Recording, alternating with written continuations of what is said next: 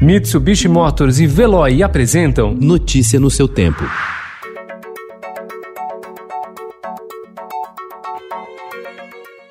Olá, seja bem-vindo. Hoje é terça-feira, 8 de setembro de 2020. Eu sou Gustavo Toledo, ao meu lado, Alessandra Romano. E estes são os principais destaques do jornal Estado de São Paulo.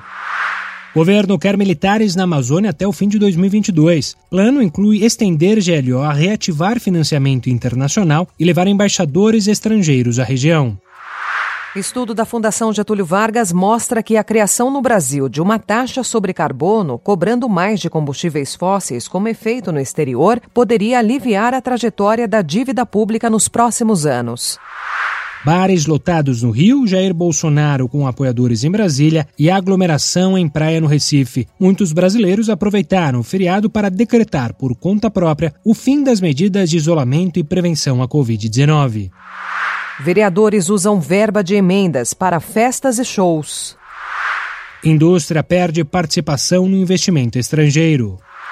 Espiões e hackers de vários países agora estão buscando informações sobre a vacina contra o coronavírus em universidades e indústrias farmacêuticas.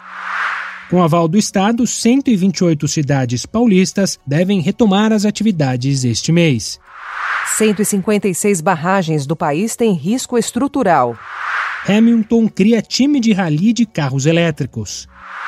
Lives muito esquisitas. Assistir a outras pessoas estudando e até mesmo dormindo virou moda. Encanto em 35mm. Jovem aprende a exibir antigas películas com clássicos. Notícia no seu tempo. Oferecimento: Mitsubishi Motors e Veloy. Se precisar sair, vá de Veloy e passe direto por pedágios e estacionamentos. Aproveite as 12 mensalidades grátis. Peça agora em veloy.com.br e receba seu adesivo em até 5 dias úteis. Veloy, piscou, passou.